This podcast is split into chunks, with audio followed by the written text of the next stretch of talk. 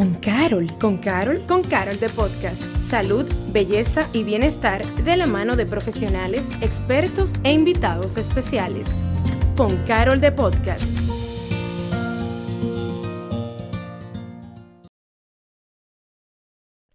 Hola a todos y bienvenidos a un nuevo episodio de Con Carol the Podcast. Yo soy su host Paloma Rodríguez y en el día de hoy vamos a hablar de un tema muy importante para el desarrollo de todos seres humanos.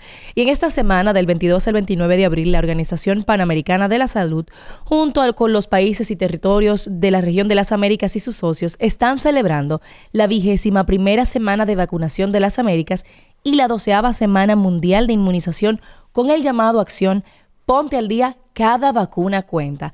Y por eso en el, episodio del día de hoy compartimos con la pediatra neonatóloga e intensivista neonatal, la doctora Luli Hill, para hablar sobre este tema y especialmente vamos a hablar de la inmunización en los más pequeños de la casa. Bienvenida, bienvenida doctora, ¿cómo está? Muy buenos días. Para mí es un placer y un privilegio estar contigo aquí y poder aclarar esas dudas de esas madres que están ahí, que siempre nos sintonizan, sobre todo en los podcasts que son tan entretenidos y tan interesantes. Sabe que uh, nosotros estamos, recuerden que estamos en video tanto en Spotify, nos pueden ver en video como en YouTube, que la doctora y yo vinimos, como dicen en inglés, twinning, andamos Así es. igual. Así es, y eso que yo no la llamé. Eso fue circunstancial. Fue increíble. Ahora fue que me di- hace un momento nos dimos cuenta. Yo dije, mira, doctora, definitivamente las grandes mentes piensan igual. Vamos a es. empezar, doctora, ya con, con el tema. Y yo quisiera que usted nos describa, doctora, de qué se trata la inmunización. La inmunización es el proceso mediante el ser humano adquiere la inactividad o lo que se llama adquiere la inmunidad ya sea de manera pasiva o activa mediante vacuna, administración de vacuna o por la enfermedad en el momento. Porque hay algunas inmunidades que se adquiere obteniendo la enfermedad. Ah, ¿Cómo, ¿Cómo se da este proceso? Usted habló de pasivo y activo. ¿Cuál es la diferencia de cada uno? el pasivo lo podemos adquirir durante la gestación. Cuando una madre está embarazada, recordemos que durante la gestación la madre tiene que colocarse dos vacunas, que está la vacuna del toxoide tetánico y también tenemos la de la influencia y ahora también se ha colocado lo que es la vacuna del COVID. Esas, eh, esos anticuerpos que contienen la vacuna de manera pasiva va a pasar durante la gestación al feto y el feto va a nacer con algunos anticuerpos de esas vacunas. Y ya viene de manera activa, es la que se le da directamente. directamente al niño, que es el niño. esquema de vacunación, que más adelante vamos a hablar de ello, cuáles son las vacunas, en qué tiempo hay que ponérsela, por qué la importancia de poner la vacuna, como tú dices, estamos en la Semana Mundial de la Inmunización, donde tenemos que enfatizar que los niños necesitan vacunarse, a qué edad bebé tiene que vacunarse y qué prevenimos con la vacuna. Recordemos que estamos en una era de prevención, más de que tengamos la enfermedad. Entonces, por eso nosotros los pediatras siempre hablamos de la vacuna. No sé si tú te has ido con un sobrinito, porque sé que no tienes hijo. Eh, no, que siempre, una de las preguntas más importantes cuando tú acudes a la consulta con un bebé, doctor, ¿qué vacuna le falta a mi hijo? ¿Cuál vacuna tengo que ponerle a mi bebé? Y esa es la importancia de ayudar y hablarlo durante esta semana, lo importante que es vacunar a nuestros niños. Sin embargo, yo ya de adulta realmente, una vez me dijo un doctor de que yo me enfermé de algo de la barriga y me dijeron, a esa muchacha lo que le faltó fue beber agua de río para que cree, que cree ese Anticuerpo. inmune- anticuerpo y cree como que se vuelve inmune a todas esas cosas. Y me da, y me hace la pregunta de, uno solamente puede crear, o sea, se vuelve inmune a ciertas cosas solamente a través de inyecciones, de vacunas, o hay otros procesos de la cual uno se puede Claro volver sí. inmune. Acuérdate que hablamos de manera activa y pasiva. Entonces, de manera pasiva es cuando, como tú dices, esos niños que están empezando a gatear, que se van al suelo, que se arrastran, que están en contacto directo con niños enfermos, sobre todo en los preescolares.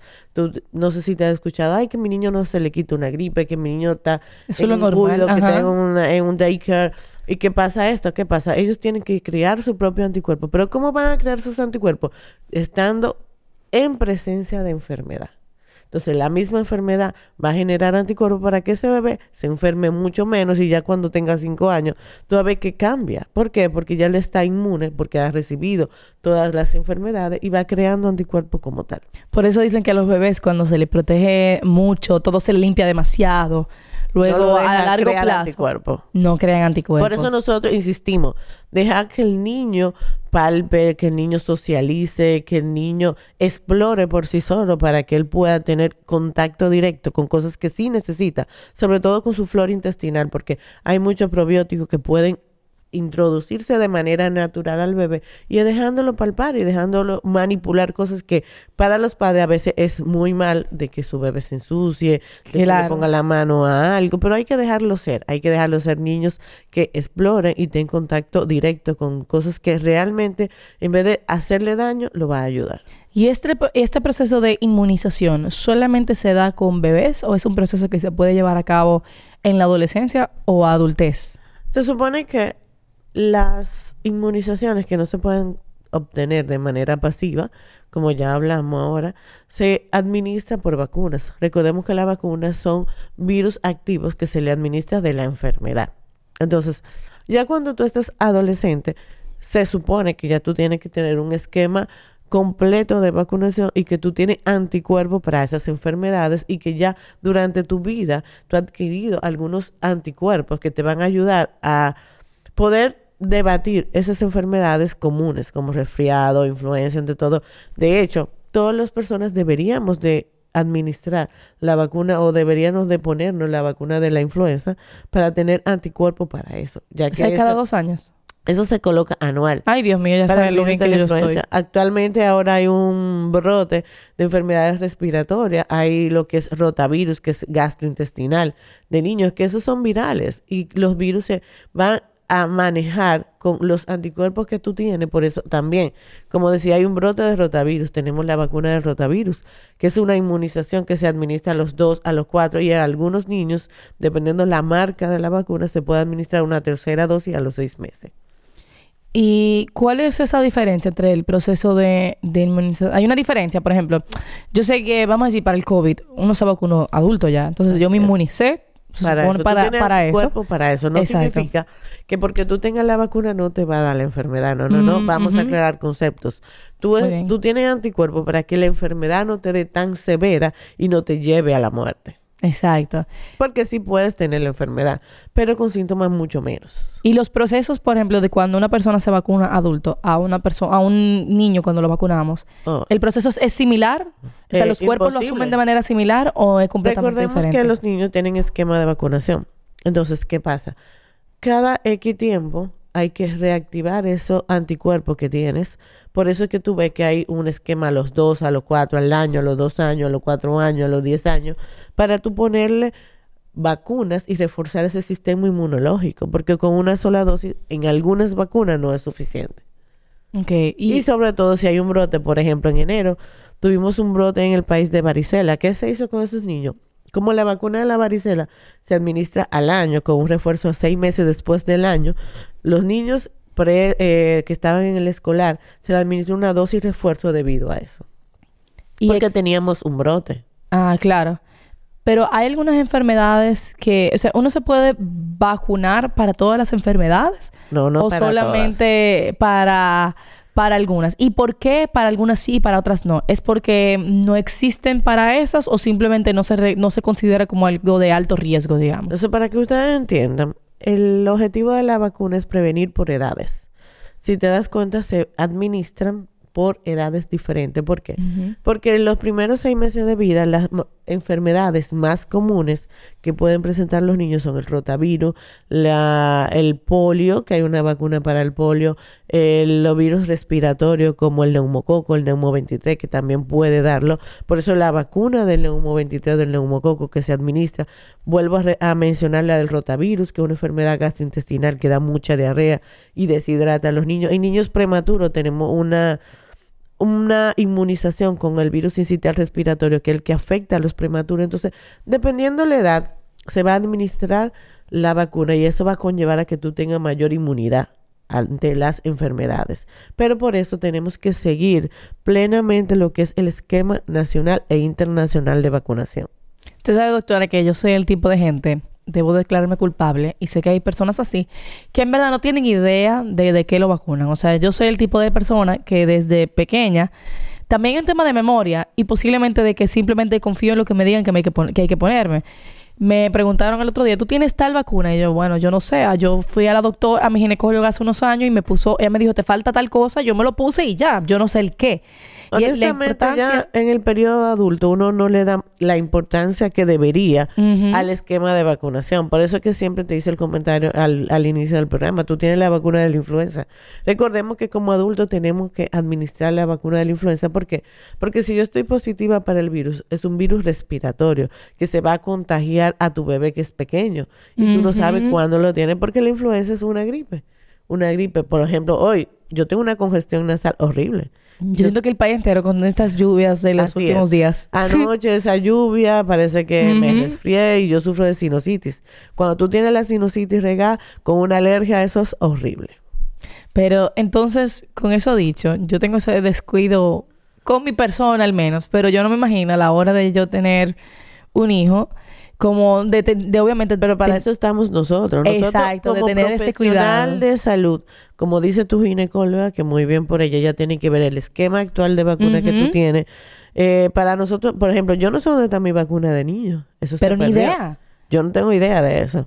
Y eso, y eso es un problema a, a largo se plazo, supone, se claro supone. que son problemas. se Porque cuando tú quieres viajar a ciertos países que te requiere sobre todo en... Sobre todo en- Brasil, en- y en, en países la donde fiebre tienen... amarilla Ujú. la, la piden, la exigen para tú poder entrar al país. Entonces, por eso nosotros tenemos que hacer el ejercicio, tratar de buscar y hacer nuestra propia tarjeta de vacunación. Los ginecólogos en la mujer embarazada le hacen un esquema de vacunación corta de la vacuna del toxoide tetánico, de la influenza, entre otros, y la DPT que se le tiene que administrar a las mujeres embarazadas. Entonces, partiendo de ahí, nosotros tenemos que hacer el ejercicio de qué vacuna yo tengo, qué inmunidad yo tengo, qué me falta para completar.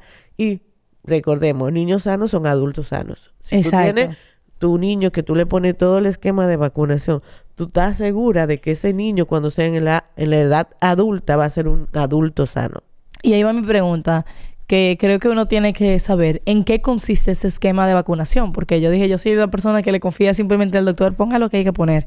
Pero uno tiene que saber cuáles son esas vacunas que son primordiales para que en este caso eh, tu niño, tu sobrino, la persona que- la pequeñita a la que tú estás cuidando, debe de tener estas vacunas dentro de su cuadro de vacunación. Ok, vamos a hacer el ejercicio. Vamos a recordar, al nacimiento, vamos a empezar desde el día cero. Bueno, vamos un poquito más para atrás. Como ya dije, durante la gestación te tienen que colocar dos vacunas, que la de la influenza, la del toxoide tetánico, la DPT, que eso va a adquirir una inmunidad pasiva a través de la gestación para el bebé, que amanezca o que nazca, perdón, con anticuerpos desde el feto. Seguido de eso, al momento de nacer, se administra la vacuna de la hepatitis B, que es una enfermedad, y la vacuna de la BCG, que va a cubrir y va a aportar anticuerpos para la tuberculosis. Esa es la que hace la marca en el brazo. No sé si se te recuerda que uno tiene siempre una marquita. Es algo funny porque tú dices, bueno, me dice la marca, me puse la vacuna. No tengo la marca, no tengo la vacuna, pero no a todo el mundo le deja la la- marca, claro. Eso se llama una BCGitis, que por el virus vivo que se le administra a la persona y hace esa reacción. Seguido del nacimiento. Como un hoyito, como... Más o menos. Ajá. Eso depende de qué tan fuerte sea tu reacción. Yo lo tengo. Tú lo tienes, yo yo lo tengo en, este- en el brazo izquierdo. Entonces, seguido del nacimiento, vamos a los dos, a los cuatro y a los seis meses que tenemos la vacuna del neumococo, tenemos la vacuna de la pentavalente, que son cuatro vacunas en una, o hexavalente, que son seis vacunas en una. Tenemos ahí el ADPT, el polio, el, ah, el toxoide tetánico. Tenemos también el neumo 23, que eso se administra ya después para niños que son falsémicos y niños con enfermedades respiratorias como la displasia broncopulmonar, pero eso se administra ya después de los 12 meses. Pero a los 6 meses también, junto con la hexavalente, con la rotavirus, tenemos la neumococo, que es la CESPA número 13, a diferencia de la 23. Es un poco complejo, pero se hace. Son, son A los siete meses podríamos administrar a los niños la del virus de la influenza con un refuerzo en un mes, siempre y cuando no esté eh, el brote activo. Si hay un brote, se le pone varios refuerzos a los niños. Ya para el año tenemos la vacuna de la hepatitis B, la varicela y tenemos la vacuna de la triple viral, que ahí vamos a tener tres vacunas en uno, sarampión, rubeola y papera. A los 18 meses tenemos un refuerzo de lo que es la hexavalente o pentavalente con polio y la DPT ya a los dos años vamos a completar ese esquema de vacunación. Es decir, si hay niños que le faltan vacunas, se le pone un refuerzo de la hepatitis y se le pone un refuerzo de la varicela si hay brote. Y en niños falsémicos se le va a colocar, como ya dije, la vacuna del Neumo 23. Ya para los cuatro años, un refuerzo de todas estas que se han mencionado. Y a los diez volvemos con un tercer refuerzo, sobre todo de la varicela, de la hepatitis y la triple viral.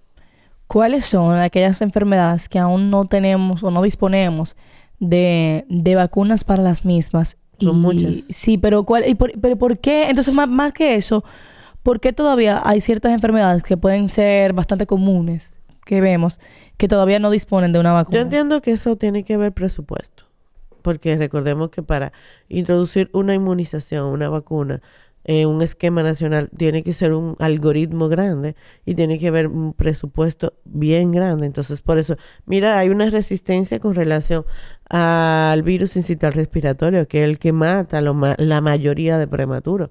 Es un medicamento que se le coloca para tener una inmunidad para ese virus, pero un frasco de esa vacuna o de ese medicamento, para así llamarlo, vale 80 mil pesos ¡Wow! y no está incluido. Entonces, ¿cómo tú, una persona de escasos recursos, Claro. tú puedes ponerlo? Bueno, nosotros en la farmacia Caro está disponible ese medicamento, pero tú decirle a un papá, vamos a dar 80 mil pesos mensual por tres meses. O sea, ya no son 80. Y Estamos hablando de eh, fuera de 240. aquí, así es, fuera del país, en Estados Unidos, todo niño prematuro que está ingresado en la unidad de intensivo neonatal tiene que irse a la casa con ese medicamento, esa inmunidad para que no lo mate un virus incital respiratorio, que es el que más mata a esos niños prematuros después que se pueden ir a la casa. Existen, ya cambiando el tema un poco, ya existen maneras, vamos a decir, naturales de una persona volverse inmune, pero no digo solamente teniendo la enfermedad o, o viéndose expuesta, sino puede ser algún tipo de alimentación o hay- Pero existe algo un así para- poquito lo que es la inmunidad, es una pregunta muy frecuente en la consulta, sobre todo en niños que se enferman a repetición. Claro, yo le digo, ¿qué tú puedes hacer para que ese niño le dé tanta gripe? O vitamina C, que la podemos conseguir en todas las farmacias. Podemos también darle eh, lo que se llama inmunoferón, que sube un poquito la defensa porque eso te va a ayudar al sistema inmunológico de tu bebé, sobre todo en niños que tienen la defensa muy bajita. ¿Cómo tú sabes que tu bebé tiene la defensa muy bajita? Haciéndoles analíticas de manera regular, es decir, anual tú le puedes hacer a tu bebé analíticas, decirle al pediatra, doctor, vamos a hacer los análisis para ver cómo está la defensa, vamos a hacer los análisis a mi bebé para saber si tiene un déficit de hierro, de ácido fólico, un déficit de vitamina D, porque hay muchos niños hoy en día que tienen un déficit de vitamina D. ¿Por qué? Porque no toman sol. Porque siempre están en la casa, que con Y si salen a la playa, no le ponen tanto protector solar que no deja que el sol que todos necesitamos para aumentar nuestra reserva de vitamina D en el cuerpo. Yo la tengo bajita, porque yo voy a la playa y me lleno de protector solar. Y ya dejé esa costumbre. ¿Y tú en cuánto la tienes? ¿Te la has hecho? ¿De la vitamina D? Bueno, yo me la hice el año pasado, yo estaba bien, yo no sé. Me dijeron que yo tenía una deficiencia, entonces me tomé mis, mis pastillas, ajá, cápsulas de vitamina D como por tres meses y luego Así todo bien, o Ah, sea tú que... Muy bien, tengo que felicitar a tu Ah, médica. Excelente. Pero Sí, es sí, sí. así. Nosotros los dominicanos tenemos un déficit de vitamina D increíble. Pero, y el sol de aquí es muy fuerte, lo que pasa es que es tan fuerte que uno le huye Así al es. mismo. Así es. Y trata de pasársela adentro con espacio cerrado, con aire, porque imagínese, es Y el difícil. calor, la humedad y todo eso. Pero todos tenemos que, de manera de rutina, sobre todo a nuestros niños, durante los primeros cinco años de vida, hacerle el panel completo para saber cómo está tu bebé, qué déficit tiene, si hay que ponerle algún suplemento y para, ta- por lo tanto, ayudarle a que suban esas defensas. Doctora, pero con esa pregunta que usted, digo, con ese comentario que hizo de, en el tema de, en este caso usted habló del protector solar, yo me pregunto cómo, cómo una madre o un padre puede darse cuenta hasta qué punto tú proteges a tu bebé. Y esa pregunta va también dirigida cuando hablamos de que el niño tiene que explorar, tiene que conocer, déjalo tocar piso, déjalo... ¿Hasta qué punto tú tienes que darte cuenta? ¿Cuál es ese límite de, no, ya está exponiéndose a, demasiada, a demasiadas bacterias? a demasiado entiendo. sucio a que no, déjalo que explore. Por ejemplo, yo, yo estuve el otro día en el fin de semana eh, y andaba con unos niños y todos los niños metiéndose la arena en la boca. A mí me estaba dando algo. Yo estaba nerviosa. Yo entiendo que todos los excesos hacen daño. No podemos quitarlo un 100% de que esté en contacto con eso, pero tampoco podemos dejarlo a que todo se lo lleve a la boca, porque así como va creando inmunidad, puede ser que ese niño tenga una enfermedad gastrointestinal, que le dé vómito, que le dé diarrea, Exacto. y sea, en vez de beneficiar al bebé, perjudicar. Entonces, ¿qué vamos a hacer? Buscar una media, no dejar que los niños hagan 100% lo que quieran, porque hay que buscar el equilibrio en esto. No es solamente, ah, hay que dejarlo que ponga la mano a todo. No, no es así. Hay que buscar un balance en esta etapa de la vida. Y en, específicamente en los bebés. eh, bueno, y eso se ve hasta en adultos, en verdad. Yo recuerdo que cuando uno le ponen cierta vacuna, no puede tener como un efecto secundario, digamos, o, o automáticamente que te puede subir una fiebre, Sobre que todo se te las primeras vacunas. La vacuna de los 2, 4, 6 meses da mucha fiebre. Porque el virus es muy fuerte. Esa es la Ajá. vacuna de la hexavalente o pentavalente. Pero depende de la marca de la vacuna. Hay- actualmente hay vacunas que tienen virus vivos diferentes y tienen en menos efectos secundarios en el bebé. Sobre todo la hexavalente, comparándose con la pentavalente, da menos fiebre, menos malestar general a los niños. Esas son las que más efectos secundarios le pueden dar a nuestros niños. Y por ejemplo, si le suministramos al bebé una vacuna que le está dando sus efectos secundarios, pero obviamente es un bebé que no se le está administrando que cualquier medicina ni demás, ¿cómo se tiene que dejar pasar ese proceso? Ellos tienen que simplemente vivir, vivirlo hasta superarlo o se le da algo, por ejemplo, si tiene fiebre, se le da algo Por para ejemplo, la fiebre. yo no soy de las pediatras que dice, antes de vacunarlo, ofrecer acetaminofén para evitar que le dé fiebre. No, no. Cada persona, cada ser humano tiene reacción diferente a las vacunas. Si tú ves que tu bebé no presenta ningún síntoma, ¿por qué medicarlo? Vamos a dejar de medicarlos. Ahora bien, si tú le administraste la vacuna y tu bebé se queja de dolor, tú lo ves que tiene temperatura en 38 grados, 39 grados, claro, tienes que administrarle un antipirético para que le baje la fiebre, pero no todos los casos son iguales. Hay que personalizar cada bebé, hay que dejar que cada bebé tenga su propia reacción y uno trabajar en cuanto a esa reacción. Claro, que cada bebé viva su proceso porque parte del, del De crecimiento. la inmunidad que va a ser. Claro que sí. Sí, yo veo que mm, hoy en día la administración de la vacuna de la BCG, la, de la tuberculosis, está presentando la reacción, es una BCG y no se hace nada. En algunos momentos hay pediatras que colocan una crema tópica a base de esteroide para que baje un poquito el rojo que deja la vacuna. Pero en mi opinión personal, yo no le administraría nada porque es un efecto secundario a la administración del virus de la BCG. Ay, a mí me daría miedo. Yo siento a mi bebé. Yo tengo, yo tengo miedo, doctora, de ser una madre sobreprotectora. No, tú vas adquiriendo ahí el mismo, la misma inteligencia emocional de ser madre te va dando y te va aclarando y te va dando luz para llevar ese proceso que es agotador pero bello. Claro que sí. Muchísimas gracias, doctora, por todo este conocimiento, sobre todo para esas madres primerizas o esas, o esas madres que eh, ya están dentro de este proceso y quieren conocer más de eso. ¿Cómo podemos eh, contactarla para citas y en sus redes sociales?